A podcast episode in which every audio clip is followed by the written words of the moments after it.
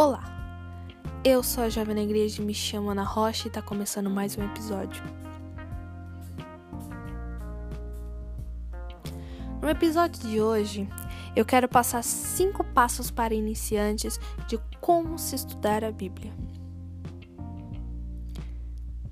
Antes de prosseguir o conteúdo do episódio de hoje, eu quero deixar bem claro que esta é uma das maneiras que eu uso. Claro que cada um tem as suas maneiras de estudar a Bíblia, mas eu quero focar, me direcionar exclusivamente aos iniciantes que não sabem por onde começar, como eu também não sabia quando eu comecei a estudar na Bíblia. O quanto mais sistemático o seu estudo bíblico for, menos chance de ser enganado por mentiras religiosas e de cair no mar da ignorância você terá. O primeiro passo, eu aconselho uma boa Bíblia. Que seja de estudo, com comentários bíblicos e que contenha uma tradução pela qual seja melhor para o seu entendimento. Traduções bíblicas é uma questão pessoal, fica a teu critério e segundo a qual você se sinta mais confiante e se familiarize melhor. Mas eu aconselho para um iniciante a NVI ou a NTLH, pois eu entendi melhores as histórias, as histórias bíblicas por meio dessas traduções bíblicas. Então, para você se familiarizar logo de começo, eu aconselho a NVI e NTLH. Caso não, fica a teu critério. Ok?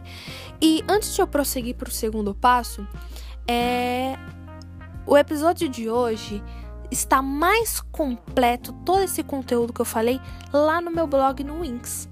Eu vou deixar o link na, na descrição deste podcast, deste do episódio de hoje, e você pode ir lá ou então ir no meu perfil de podcast e seguir o meu blog onde o conteúdo de hoje, Cinco Passos para Iniciantes Como Estudar a Bíblia, está mais completo, com frases de do reverendo Claudemir Pedroso, frases mais completas e que você consiga entender melhor, ok? Então, bora lá. Segundo passo, compare traduções. Eu vou citar aqui a frase de Rick Warren, onde diz: Em primeiro lugar, por melhor que seja uma tradução, ela tem limitações. A Bíblia foi originalmente escrita com a utilização de 11.280 palavras hebraicas, aramaicas, aramaicas e gregas, mas a tradução inglesa usual utiliza cerca de 6 mil palavras. Obviamente, certas sutilezas e particularidades do significado podem escapar, por isso é sempre útil comparar traduções. Em segundo lugar, e na verdade o mais importante, frequentemente deixamos escapar o significado de, do pleno significado pleno do versículo bíblico conhecido, não por causa de uma tradução equivocada, mas tão somente porque se tornaram muito conhecidos. Pensamos compreender o que um versículo quer dizer porque o lemos e ouvimos várias vezes. Então, quando o encontramos citado em um livro, apenas passamos olhos, perdendo seu pleno significado. Por isso, deliberadamente, é útil, é útil usar traduções e parafrases a fim de ajudar o leitor a perceber a verdade de Deus de uma maneira nova e original.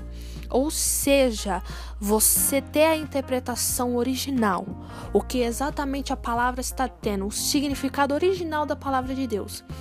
Porque às vezes a gente escuta um versículo bíblico alguém falando e a pessoa do jeito que a pessoa citou aquele versículo, mas a Bíblia, ela deixou passar uma vírgula ali. Ela deixou passar uma frase ali, o que muda totalmente o sentido do versículo, do que Deus quis dizer naquele versículo, e a pessoa usa aquela interpretação. Então aquele versículo vai passando e vai passando, todo mundo conhece ele do jeito que a pessoa ali falou e todo mundo entende de uma maneira errada. Porque na palavra de Deus a gente tem que entender que quando você for estudar a palavra de Deus, você tem que entender que até mesmo uma vírgula é importante. Então, é muito bom você comparar traduções. Você tem uma NVI, você tem uma NTLH, você tem uma uma Almeida Revista e Corrigida. Tem bastante traduções para você poder comparar e chegar num consenso, num ideal correto, ok? Terceiro passo dicionário bíblico. De preferência, um dicionário atualizado, ok? Para que você consiga certas palavras que você não consiga entender. Um dicionário faz toda a diferença e ajuda e muito. Quarto passo: disposições necessárias para se estudar a Bíblia. O primeiro é respeito, Isaías 66, versículo 2. Espírito dócil, Tiago 1, versículo 21. Amante, que você seja amante da verdade. João 3,19, do versículo 19 ao 29. Paciência, prudência, Tiago 1, ao versículo, 15, ao versículo 5. É importante você entender que a palavra de Deus diz que o Senhor ele se revela aos humildes. A palavra de Deus diz que ele se revela aos que o temem, tá? Aqueles que o buscam em espírito e em verdade, ok? Então é muito importante você ter em mente que quando você for estudar a Bíblia, Vá com humildade, vá com coração temeroso e com respeito. Ok? Isso é só uma dica. Quando você começar a estudar a Bíblia realmente, você vai poder entender isso melhor. O quinto passo, se agarre no que te leva a estudar a Bíblia. No meu caso, foi a curiosidade.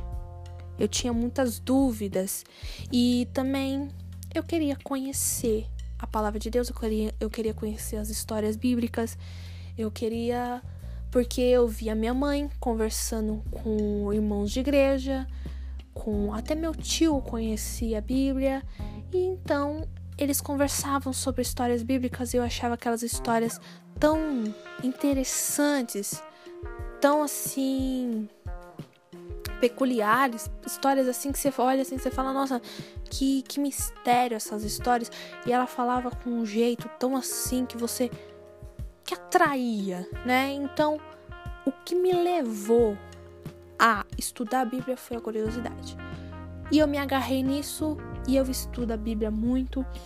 E eu aconselho você a se agarrar no que te leva. O que te leva é curiosidade, perguntas, você tem dúvidas, o que, que te leva a estudar a Bíblia? Se agarre nisso com certeza, isso vai te levar adiante, ok? Esse foi o episódio de hoje, espero que você tenha gostado e até mais.